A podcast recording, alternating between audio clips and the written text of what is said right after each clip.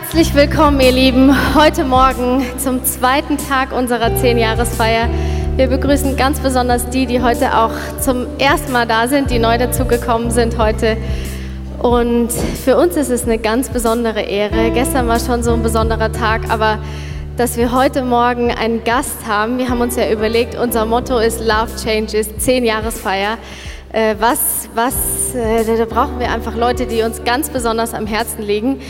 Und bei Love Changes ist uns der Dr. Johannes Hartl äh, vom Gebetshaus Augsburg eingefallen, weil er einfach durch sein Leben, durch Gebet, durch das, was er ist und was er lebt, wirklich Gott bewegt, wie die Welt zu verändern. Und deswegen ist es für uns ein super Gast zum Thema Love Changes. Und Johannes, ich muss dir sagen, ich lese nicht besonders viel und auch nicht besonders gerne, aber in der letzten Zeit ist dein Buch das einzige, was ich von vorne bis hinten durchgelesen habe. Und ja, und es hat mich tief bewegt. Vor allem äh, dieser eine äh, ein Satz ist da drin, dass wir so oft einfach im Gebet irgendwo sitzen und Gott bitten, Gott komm doch endlich her, komm, verbring mit mir Zeit. Und da ist so ein tiefer Gedanke drin, dass Gott eigentlich schon längst da ist. Nur wir sind es oft noch nicht. Und das ist für mich so ein, ein Herzensmoment gewesen. Das hat wirklich Feuer in meinem, in meinem Herzen, Feuer heißt es. Und es hat wirklich ein Feuer, eine Leidenschaft für Gebet entfacht in mir. Und ich wünsche mir, dass, dass, dass wir alle heute Morgen, wenn der Johannes nachher auf die Bühne kommt, die Entscheidung treffen, ich bin jetzt im Hier und Jetzt und ich erwarte, dass Gott mir begegnet und dass er mir was zu sagen hat. Yes. Yes. Ja, ich habe ich hab eine kurze Frage, Frauke. Wenn ich die Widmung in meinem Buch schöner schreibe, liest du es dann vielleicht auch ganz? ja, mein Schatz, natürlich, okay. natürlich. Schön. Ich habe gestern versagt, Johannes. Ich erkläre das später, was da los war. Wir haben uns äh, das Privileg rausgenommen, die Frau und ich, dass wir nur Leute eingeladen haben, die wir lieben. Und wo wir sagen, das sind Menschen, die uns inspirieren, die uns nach vorne bringen. Und es gibt Menschen, egal ob sie in einer anderen Dimension sind, woanders herkommen, du merkst gleich, man fühlt sich wie zu Hause. Johannes, als wir dich das erste Mal getroffen haben, das Gebetshaus das erste Mal gesehen haben, wussten wir gleich, da ist diese Chemie da. Und jedes Mal, wenn du predigst, ist es für mich etwas. Als wir wieder weggefahren sind, von da hat der Tobi zu mir gesagt, der ist ja wie ich. So, ja. so verrückt und so ja. lustig. Schade, dass du das Gebetshaus gegründet hast, sonst würde ich jetzt einkaufen, aber gut, ist egal. Äh, aber das sind die Momente, was ich besonders liebe am Johannes ist, äh, die Art und Weise, wie er diese Gottesbeziehung lebt, die Art und Weise, wie er biblische Prinzipien anwendet. Und jedes Mal, wenn ich dir zuhöre, und du bist die einzige Person, die ich länger als 30 Minuten zuhören will, muss ich dir ganz ehrlich sagen. Auch wenn du es heute nicht darfst. Tut mir leid, Johannes. ja. Und das ist etwas, was ganz besonders für uns ist. Und deswegen freuen wir uns, Johannes, dass du da bist. Äh, das ist dein Applaus hier, dass du heute bei uns bist.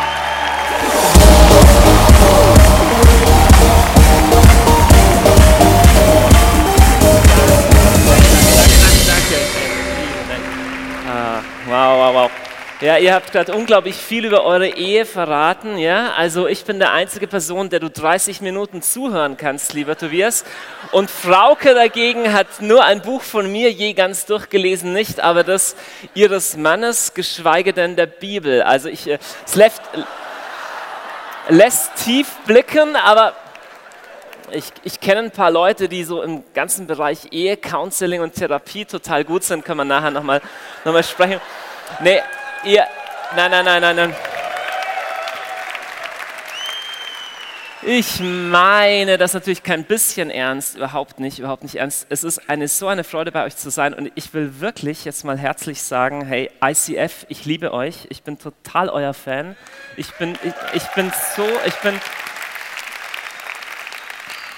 ich bin so, so begeistert von dem, was ihr tut, von eurer Exzellenz, von eurer Hingabe an Menschen, eurer Bereitschaft zu dienen. Ich sage das jetzt ganz bewusst natürlich mal zu den ICF-Lern und den Mitarbeitern und sowas.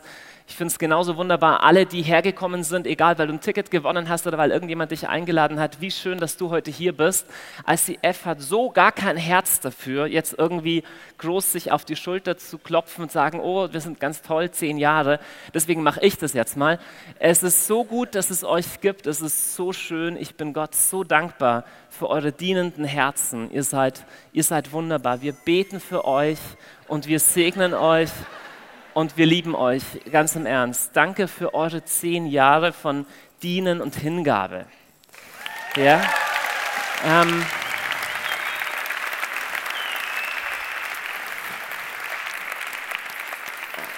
nachdem ich das jetzt allerdings gesagt habe, ist ein Witz.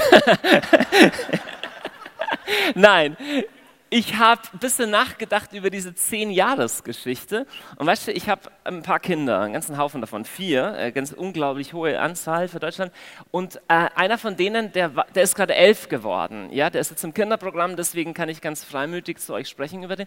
So und ich habe ich habe was rausgefunden über Zehnjährige, ja, und, und, und, und ich habe ein bisschen nachgedacht, wie ist man denn, wenn man zehn ist und was passiert denn dann so im nächsten Jahrzehnt? Und über das möchte ich sprechen. Was mir, auf, was mir nämlich aufgefallen ist, ist, die Zehnjährigen fangen an zu checken, ob das, was Papa und Mama sagen, stimmt oder nicht stimmt. Und sie checken das nicht anhand von, weiß ich nicht, dass sie dann nachgoogeln oder so, sondern die schauen einfach nur, stimmt das, was du sagst, zusammen mit dem, wie du bist. Das checken Zehnjährige etwa, die fangen damit an. So, und das Zweite, worüber ich nachgedacht habe, war dieses Thema Love Changes. Ich finde das einen wunderbaren Titel. Das heißt ja, dass die Liebe was verändert. Ja? Dass die Liebe irgendwas neu macht und anders macht. Und ich fand den Titel erstmal irgendwie total logisch und erst beim näheren Nachdenken ist mir bewusst geworden, also so logisch ist es nicht. Ja? Weil ist nicht vielmehr die Liebe das, ähm, was eigentlich das so annimmt, wie es ist? Also weißt du, wie, wie, wie ist denn das, wenn, wenn, wenn, meine Frau oder wenn irgendjemand, der, der mich liebt oder, oder jemand, der dich liebt, zu dir kommt und sagt, also ich will, dass du dich komplett änderst. Äh, nee, Ernst, da würde man doch eher sagen, ähm, genau das macht Liebe nicht, also Love Changes eben nicht. Ja? Liebe nimmt an, wie ist. Und ich glaube, dass wir so, so in unserer Szene und Kultur und, und, und wie wir so sind, wir gehen komplett von einem Konzept von Liebe aus. Also Konzept von Liebe heißt, wie wir halt über Liebe denken. Wir gehen komplett davon aus, Liebe lässt alles, wie es ist. Liebe heißt, so wie du bist, bist du umwerfend. Und wenn die andere Person das nicht sagt, dann mache ich halt Schluss dann suche ich jemand anderen, der mir diese Bestätigung gibt, die ich brauche. Weil, weil wir leben in so einem Mindset, jemandem zu sagen, du, ich glaube, du müsstest dich verändern, ist eigentlich total unhöflich. Bitte, wer bist denn du? Schau doch erstmal dich an und so wie ich bin, das ist der Ausdruck von meiner persönlichen Identität. Nee, ich meinte nur, dass du einfach einfach ein bisschen unhöflich bist. Äh, und auch sonst, du hast Mundgeruch. nee, aber das ist ähm, der Ausdruck meiner selbst. Und wenn du mich liebst, dann nimmst du mich so, wie ich bin. Und ich habe ähm, hab den Verdacht, dass das wie so ein Dogma in unserer Kultur ist, also so ein, so ein Glaubenssatz. Liebe muss irgendwie alles so schlucken, wie es ist. Und ich glaube, dass das nicht stimmt. Ich glaube, dass es auch auf, also auf Beziehungen, Mann und Frau, menschliche Beziehungen, dass es eigentlich total, total zerstörerisch ist, wenn wir so ein Konzept von, von Liebe haben. Und wir haben auch so ein Konzept von Gott. Weißt du, wenn Gott wirklich die Liebe ist, dann heißt es, er schaut dich an, wie du bist und gibt auf alles nur den Stempel. Das ist total fantastisch. Ah, ich behaupte, das ist eigentlich nicht, nicht Liebe, sondern es ist irgendwas anderes. Das ist irgendwie ein bisschen komisch. Aber jetzt mal die Frage nochmal, wie, wie ist das? Nimmt Liebe alles an das ist ja, der Jesus hat ja auch gesagt, so, wir Menschen, wir sollen ja nicht, äh, wir sollen ja nicht richten. Ne? Wir sollen ja nicht Menschen einteilen in die Guten und die Bösen.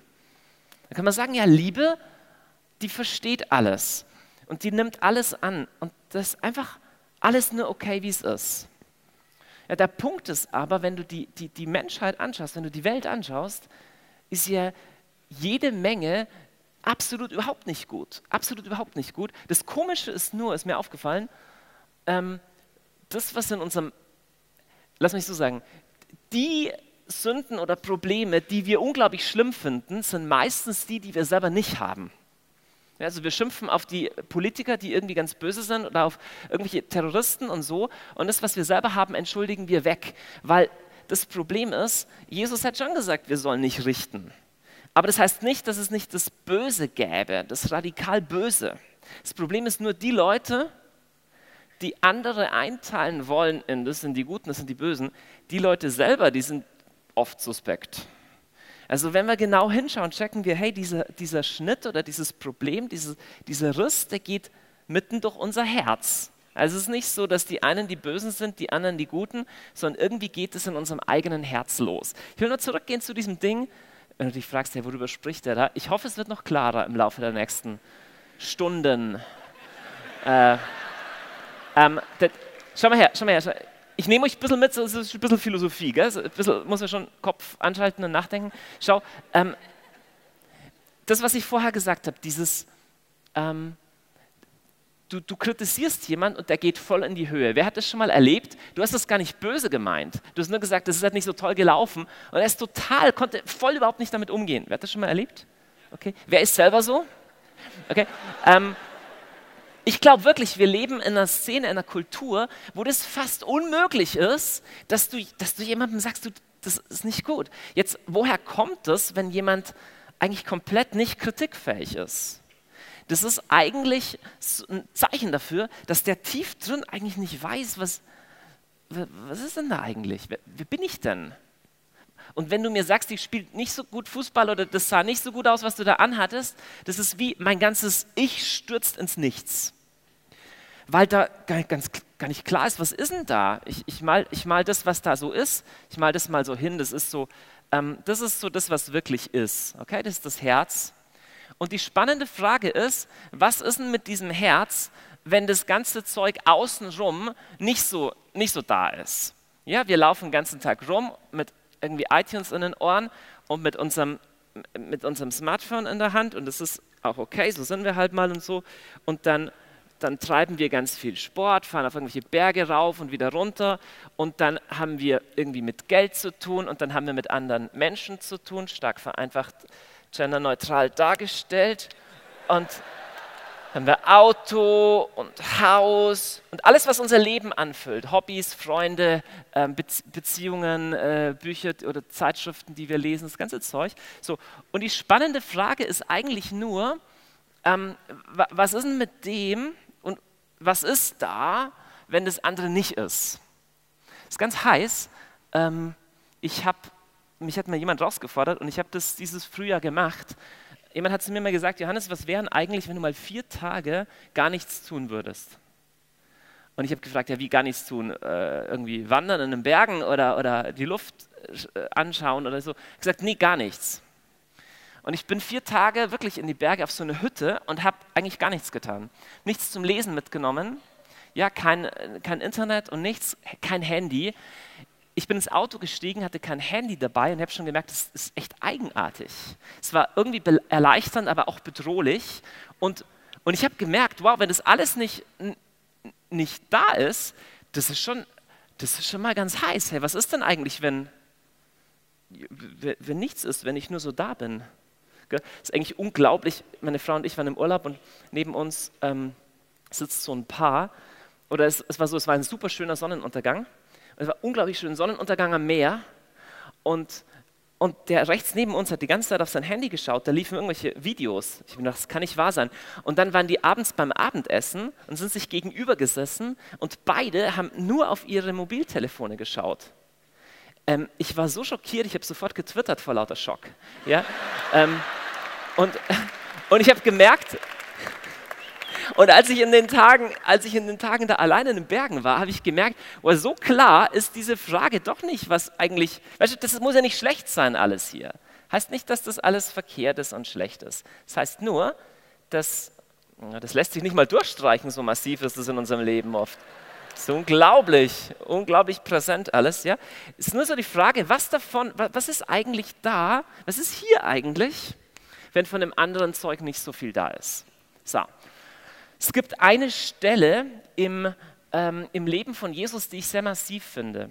Und zwar, nochmal der Gedankengang ist der, ich glaube, meine These ist, Menschen sind nicht so kritikfähig, weil sie gar nicht wissen, was ist da eigentlich da. Okay? Und das Interessante ist das, dass die meisten Menschen sich die Frage erst stellen, wenn sie in einer totalen Krise sind oder am Sterbebett. Ja, Leute haben Burnout mit 54 oder Herzinfarkt oder die zweite Scheidung oder so oder eine große Krankheit und jetzt denken sie nach, wow, das alles, was ich gemacht habe im Leben, das bin ja gar nicht ich und das ist ja gar nichts und so. So und das Interessante an Jesus ist, dass er diese Frage total an den Anfang von allem gestellt hat, was er getan hat. Ihr kennt wahrscheinlich die Geschichte oder vielleicht die Geschichte, die erzählt uns zum Beispiel der Matthäus in seinem Evangelium, dass Jesus am Anfang von seinem Auftreten in der, in der Wüste war, hat sich taufen lassen. Hätte es gar nicht unbedingt gebraucht, aber er hat es getan, er hat sich taufen lassen. Und dann hat sich der Himmel geöffnet, heißt es, und es kam eine Stimme aus dem Himmel. Und diese Stimme hat das gesagt. Die Stimme hat gesagt, das ist mein geliebter Sohn, an dem ich mein Wohlgefallen gefunden habe. Das hat Gott gesprochen, Gott der Vater gesprochen. So, ähm, meine Frage an dich ist total simpel, egal ob du langjähriger ICFler bist, nach zehn Jahren, oder heute zum ersten Mal reingeschneit, ist simpel die, was ist da? Wer bist du, wenn nichts ist? Wenn die Freunde alle nicht da sind und nichts dabei ist, ist da überhaupt was? Oder ist da nur ein Fragezeichen? Und wenn du schon irgendwie so mit, mit, mit Kirche und Glaube in Jesus unterwegs bist, die Frage, wie tief ist das? Weil das Zeug hier außenrum, das, weißt du, das können sogar fromme Geschichten sein. Das kann auch zum Ersatz werden. Es kann wie zu so einer Hilfsidentität werden. Na klar, wenn ich immer busy bin für, für, für, für die Gemeinde und was ich alles mache, kann auch das zum Ersatz werden. Das Interessante an, an dieser Stelle ist, für mich nicht so sehr, was da gesagt wird. Okay, da wird gesagt, ähm, du bist mein geliebter Sohn, sondern das Interessante ist, wann es gesagt wird. Und zwar wann? Ich meine, Jesus, wissen wir, der, total toll, der hat den Menschen geholfen und Menschen geheilt und hat ganz Leuten Hoffnung gegeben durch seine Worte und Tote auferweckt. So. Und das hier ist vor all dem. Schau mal her. Wir Menschen neigen dazu, uns durch Zeug, das wir besitzen, das wir anhaben, Autos, die wir fahren, oder durch Beziehungen, hey, wen kennst du? Bist du im Inner Circle? Gehörst du zu den guten Leuten? Oder durch, durch, durch, durch das, was ich kann und was ich tue. Ah, du bist derjenige, der so gut hier programmieren und so kann, zu identifizieren. Wir Menschen neigen dazu, das von Anfang an der Menschheit ganz schnell angefangen. Das heißt, dass dieses Zeug hier, Leute, die ich kenne, Partys, auf die ich gehe, Autos, die ich fahre und so weiter, all das ein Ersatz wird für das. Das checkst du aber erst, wenn irgendwas davon ne, wackelt, wenn eine Beziehung kriselt, wenn es finanziell nicht gut läuft und so. Und das Unglaubliche ist, dass Jesus, bevor er irgendwas tut, bevor er irgendjemanden kennt, bevor er Anhänger hat oder Reichtümer hat, hat er eh nicht, vor alledem hat er diese Frage, wer er ist, wer er tief drin ist, schon beantwortet. Das ist unglaublich. Er hat es nicht nur beantwortet bekommen, keine Ahnung, bevor er von Leuten anerkannt wurde, sondern jetzt kommt's, bevor er was Gutes getan hat. Meine Frage ist die, hast du Sicherheit in dir selbst und in Gott? Vielleicht nur, weil du, weil du Gutes tust? Also ich bin einer von den guten Menschen. Ja, und deswegen fühle ich mich auch ganz gut und so. Und das Problem ist aber, es wird wahrscheinlich ein Tag in deinem Leben kommen, wo du mal checkst, ich bin, ich bin gar nicht so gut. Ich meine, manche Leute leben in dem Film bis an ihr Lebensende. Ja, ich bin, ein, ich bin der Gute und in allen fünf Scheidungsstreitigkeiten war sie schuld. Ja, okay. Ähm, manche Leute wählen es, ein Leben lang verblendet zu sein. Okay, aber wenn du ehrlich bist, bin ich nicht immer nur gut. Wenn ich ehrlich bin, gibt es Dinge, die ich gegen die Wand fahre. Und die Frage ist, wer bin ich dann, wenn selbst mein, mein Gutsein weg ist? Welche Frage stellt der Zehnjährige? Er stellt die Frage nach der Wahrheit. Was ist wirklich echt? Und was sieht nur gut aus? Was ist nur auf den ersten Blick cool und was ist wirklich tragfähig? Mich hat in den letzten Tagen total eine, eine Bibelstelle gepackt, die habe ich vorher noch nie so gelesen. Ähm, die ist ja total bekannt. Jede zweite Hochzeit, auf die du gehst, wenn du mit Christen unterwegs bist, kommt das. Das ist dieses Ding, wo der Paulus über die Liebe schreibt. Das ist schön. Ah, die Liebe. Und er sagt ja so, ihr kennt es, die Liebe ist langmütig, die Liebe ist gütig. Die Liebe ereifert sich nicht, sie prahlt nicht, sie bläht sich nicht auf, sie handelt nicht ungehörig, sucht nicht ihren Vorteil, lässt sich nicht zum Zorn reizen, trägt das Böse nicht nach. Sie freut sich nicht über das Unrecht, sondern freut sich an der Wahrheit. Okay? So, Paulus schreibt auch, äh, Johannes schreibt auch ein paar Bücher in der Bibel weiter. Gott ist die Liebe. Gott ist von seinem Wesen her, von dem, wie er tickt, von dem, was ihn ausmacht. Wenn du wissen willst, wie ist denn dieser Gott, von dem da angeblich das ganze Universum kommt? Und Johannes sagt, wenn du wissen willst, wie er ist, er ist Liebe. Und wenn du die Stellen zusammenbaust, könntest du sagen, okay, Gott ist langmütig, das heißt, Gott hat einen langen Atem, ist nicht schnell erschöpft, nicht schnell depressiv oder so. Gott ist gütig, das heißt, er meint es gut mit Menschen. Gott ereifert sich nicht, das heißt einfach, er geht nicht so schnell hoch. Er prahlt nicht, bläht sich nicht auf, geht ihm nicht darum, irgendwie ähm, toll zu sein auf die Kosten von anderen. Und dann aber gibt es diese kleine Stelle, die bei mir das erste Mal geschnackelt hat, und das ist das dann ganz unten, ich mache es gleich nochmal größer. Die Liebe freut sich an der Wahrheit. Wenn das, wenn das stimmt, ich mache das nochmal hier groß, die Liebe freut sich an der Wahrheit. Kann ich das auf Gott anwenden? Und das finde ich eine der, der, der interessantesten Aussagen. Gott freut sich an der Wahrheit. Und damit meine ich nicht nur, keine Ahnung, die allgemeine Wahrheit, was ist in der Welt, sondern die Wahrheit über dich. Wer kennt denn eigentlich die ganze Wahrheit über dich? Weiß nicht, deine Eltern oder wer ist ganz nah an dir dran, deine Freunde? Das, was deine besten Freunde über dich wissen, ist das schon die ganze Wahrheit? Weiß nicht. Das Komische ist ja nicht mal, du kennst die ganze Wahrheit. Es gibt ja, manche Leute reagieren in einer Situation und denken, krass, ich wusste gar nicht, dass ich zu sowas fähig bin. Ich hätte nie gedacht, dass mir das mal passiert, dass ich mal so, ja, genau. So, das ist Teil der Wahrheit über dich. Und ich finde diese Aussage total überwältigend. Gott freut sich an der Wahrheit. Da steht nicht nur, er hält die aus, er sagt so, wow, boah, wenn ich in dein Leben anschaue, boah, also muss ich schon sagen, alle, ne? also, sondern er freut sich, er ist, er, er ist offensichtlich komplett unbesorgt. Er sagt, ja, so ist es. Das ist das Reich, in dem Jesus gelebt hat. Deswegen kann er, bevor er der Messias ist, bevor er Kranke heilt, Tote auferweckt, predigt, spürt er diese Freude des Vaters, dass der Vater zu ihm sagt, du bist mein geliebter Sohn und an dir habe ich mein Wohlgefallen. Das heißt nicht, okay, und du bist nun mal mein Sohn, jetzt muss ich irgendwie mit dir zurechtkommen, sondern ich, ich, ich habe Wohlgefallen. Ich schaue dich an und denke mir, ja. So. Und Jesus hat diese Frage in seinem Herzen beantwortet vor allem anderen. Liebe freut sich an der Wahrheit. Liebe ICF, ich will etwas zu euch sagen. Ihr seid die coolste Kirche, die ich kenne. Jetzt kommt das Aber. Aber ihr seid nicht die coolsten Leute, die ich kenne, sondern ihr seid ganz normale Leute. Ihr seid ganz normale Leute wie andere auch.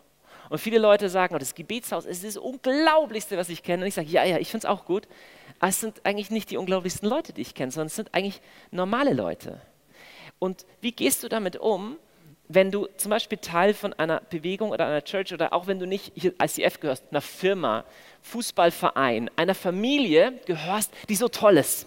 Bei uns in der Familie haben wir solche Probleme nicht, weil wir sind, bei uns hat jeder zu was gebracht und so. so. Und dann aber zu checken, aber ich bin eigentlich, wenn ich ehrlich bin, ich bin nicht immer so besonders. Du bist eigentlich, wenn du ehrlich bist, nicht immer so besonders. Und wie gehen wir mit dieser Kluft um? Ich sage dir, wie die meisten Menschen damit umgehen. Die meisten Menschen faken. Die meisten Menschen führen ein Doppelleben. Die leben da draußen, was, was oh, total cool aussieht und was echt im Alltag in der Beziehung, in der Ehe, mit den Kindern, zu Hause ist, ist ein ganz anderes Ding. Und jetzt kommt der Punkt, Gott ist an diesem Außenzeug, der ist überhaupt nicht imponiert davon, überhaupt nicht. Ich bin nicht gegen das, ich bin nicht gegen sich gut anziehen, gegen Autofahren, gegen tolle Sachen machen, Werbung, überhaupt nicht gegen das. Meine Frage ist nur, okay, aber wird das zum Ersatz oder ist da was Echtes drin? Und das checkt ein Zehnjähriger. Und das zu checken mute ich euch zu nach zehn Jahren. Wie ist es mit Love Changes? Ihr Lieben, Liebe will was verändern. Und weißt du was? Es will, dass es echt wird. Wie passt das zusammen, dass du sagst, wenn Gott mich liebt, dann nimmt er mich doch so an, wie ich bin und dann gleichzeitig lese ich in der Bibel immer, ey, das ist falsch und hier soll ich mich verändern und, und, und Zeug. Oder dann passieren Sachen im Leben, die total herausfordernd sind. Sagen, okay Gott, ich hätte gedacht, du liebst mich so, wie ich bin. Und er sagt, nee, mehr als das. Ich liebe dich so sehr, dass ich will, dass das Echte in dir zum Vorschein kommt und das, was fake ist und das, was äußerlich ist und was nur Krücke ist, weniger wird. So sehr liebt er dich. Er liebt dich mehr, als dass du nur glücklich wirst. Ja, glücklich sind viele. Irgendwie, du kannst dein Leben vollpflastern mit Zeug, was dich ablenkt und irgendwie äh, happy macht, aber das macht aus dir keinen wahrhaftigen, keinen echten, keinen authentischen Menschen. Und Gott liebt das Echte und Gott liebt das Wahre und Gott liebt das Wahre in dir. Deine Realität, so wie du wirklich bist, wenn keiner zuschaut. Ja, Charles Wesley hat mal gesagt, Religion ist das, was Leute mit ihrer Einsamkeit machen. Kannst du auch sagen, Religion ist das, was Menschen tun, wenn, wenn ihnen keiner zuschaut. Und sind wir ehrlich, da hast du und da habe ich alle meine Kisten und alle meine Sachen, wo ich froh bin, dass nicht jeder alles weiß und Gott weiß alles und er sagt, ich bin total komplett unbekümmert. Weil mir ist es wichtiger, hör gut zu, mir ist es wichtiger, dass du echt bist, als dass du gut bist. Sagst du, was?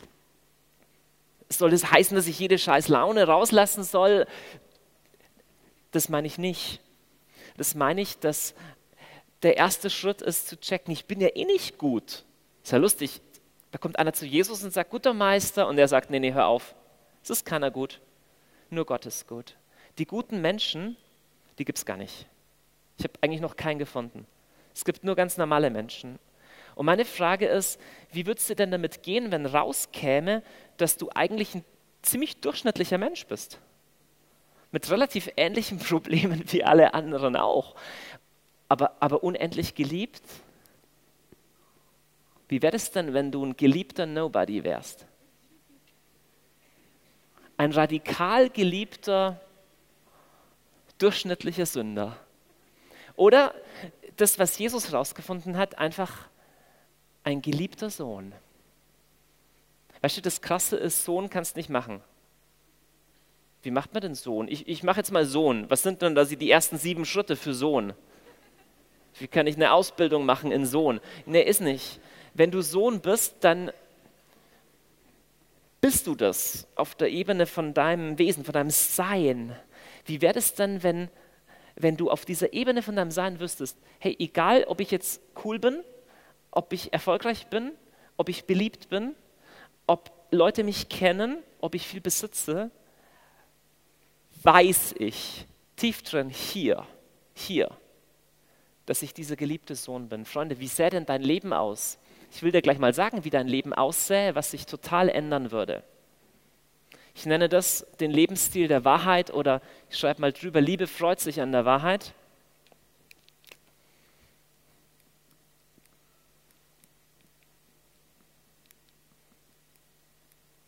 so lustig, als Jesus anfängt, über das Gebet zu lehren in Matthäus 5, kann man sich überlegen, Jesus, was sagst, was sagst du über Gebet? Was ist denn dir wichtig über Gebet? Und Jesus sagt, erstens ganz wichtig, wo du betest. Was? Dann ist es wichtig, wo du betest.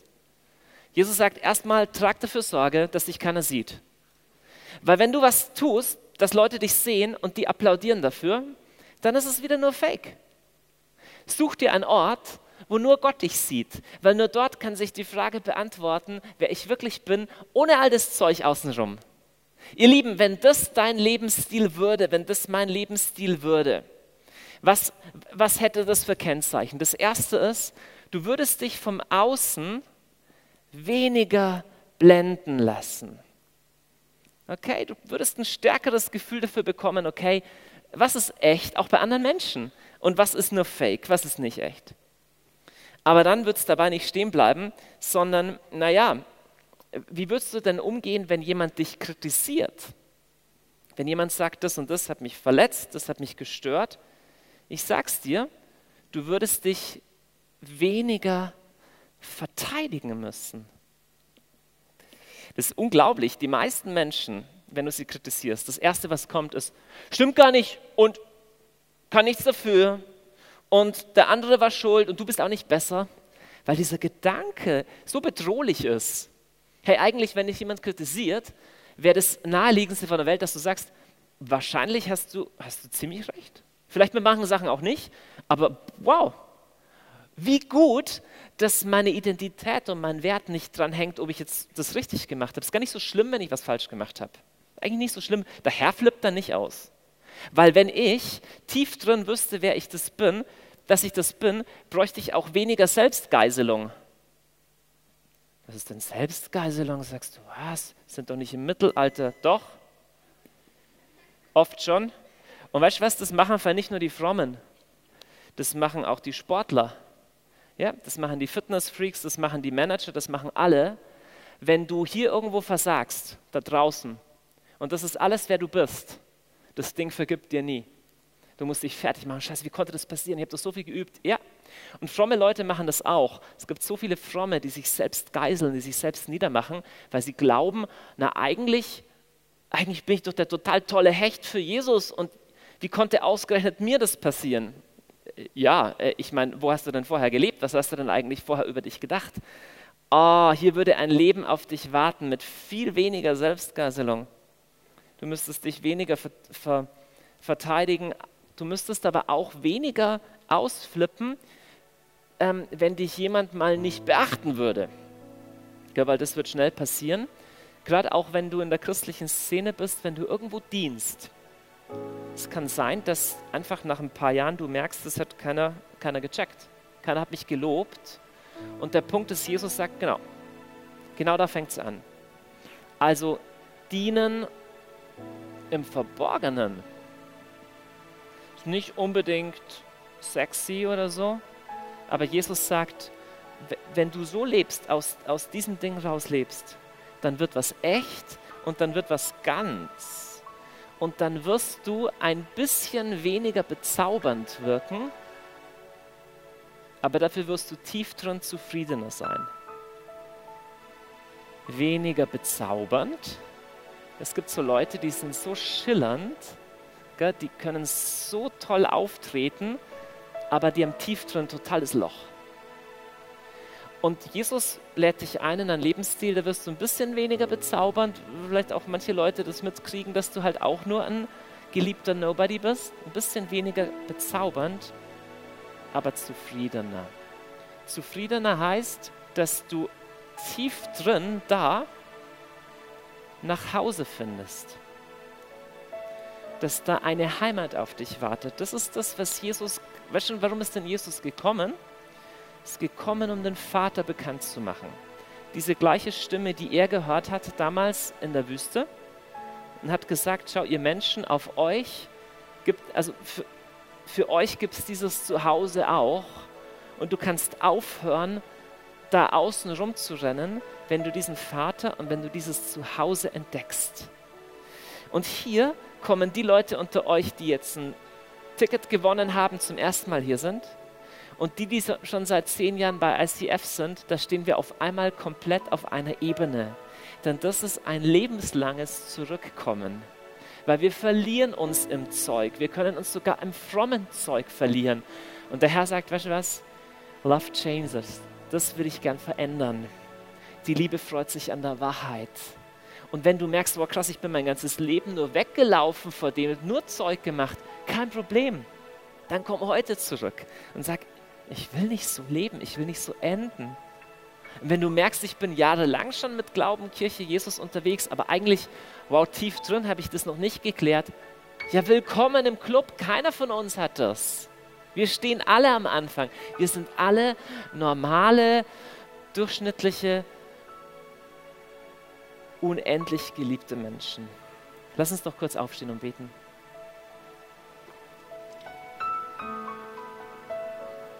Es gibt keinen hier, auch ich nicht, es gibt keinen, der auf dieser Ebene nicht eine tiefe Umkehr braucht. Und es, ein Leben lang geht es weiter. Und das ist gut. Jesus ist völlig, völlig entspannt, gar kein Problem damit. Deine Erwartungen an dich sind viel gnadenloser und viel überzogener als seine Erwartungen an dich. Du bist viel unbarmherziger mit dir als er. Er ist barmherzig. Liebe ist langmütig, Liebe ist gütig. Und Herr, wir danken dir so, dass du ein Gott des Echten bist, dass du ein Gott des Wahren bist und dass wir vor dir echt sein dürfen und dass du uns einlädst auf diesen Weg und dass wir überhaupt keine Angst haben müssen vor dem, was kommt da alles raus, weil es diesen Vater gibt, der alles weiß und liebt nicht so liebt, wie ich bin, sondern mich liebt und an mir arbeitet, an mir dran bleibt, mich in die Fülle bringt, mich echt macht, mich heilig macht, mich wie Jesus macht. Und wir wollen heute neu zu dir sagen, Vater, wir wollen so gern lernen, aus diesem Blick zu leben. Lass uns doch jetzt mal mit dieser Haltung in diese, in diese jetzt kommende Worship-Zeit gehen. Lass uns direkt im Gebet bleiben. Müssen uns nicht irgendwie hinsetzen und trara und so. Lass uns direkt jetzt von hier in Lobpreis übergehen.